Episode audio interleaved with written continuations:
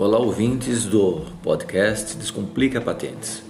Ah, uma questão importante que temos que esclarecer e muitos fazem é: o que é marca? Na verdade, marca é todo sinal distintivo, visualmente perceptível, que identifica e distingue produtos e serviços, bem como certifica a conformidade dos mesmos com determinadas normas ou especificações técnicas. A marca registrada garante ao seu proprietário o direito de uso exclusivo no território nacional em seu ramo de atividade econômica. Ao mesmo tempo, sua percepção pelo consumidor pode resultar em agregação de valor aos produtos ou serviços. E como registrar uma marca?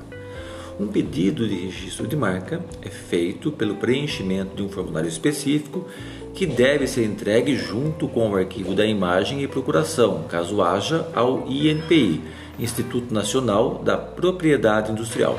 O processo pode ser feito pela internet ou em papel.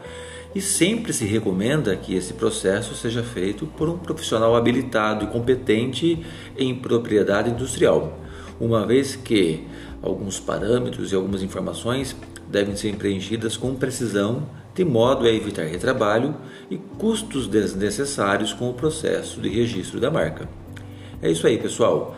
Até o nosso próximo podcast, onde falaremos sobre busca prévia e sobre registro de marcas e como proceder com tal uh, dispositivo.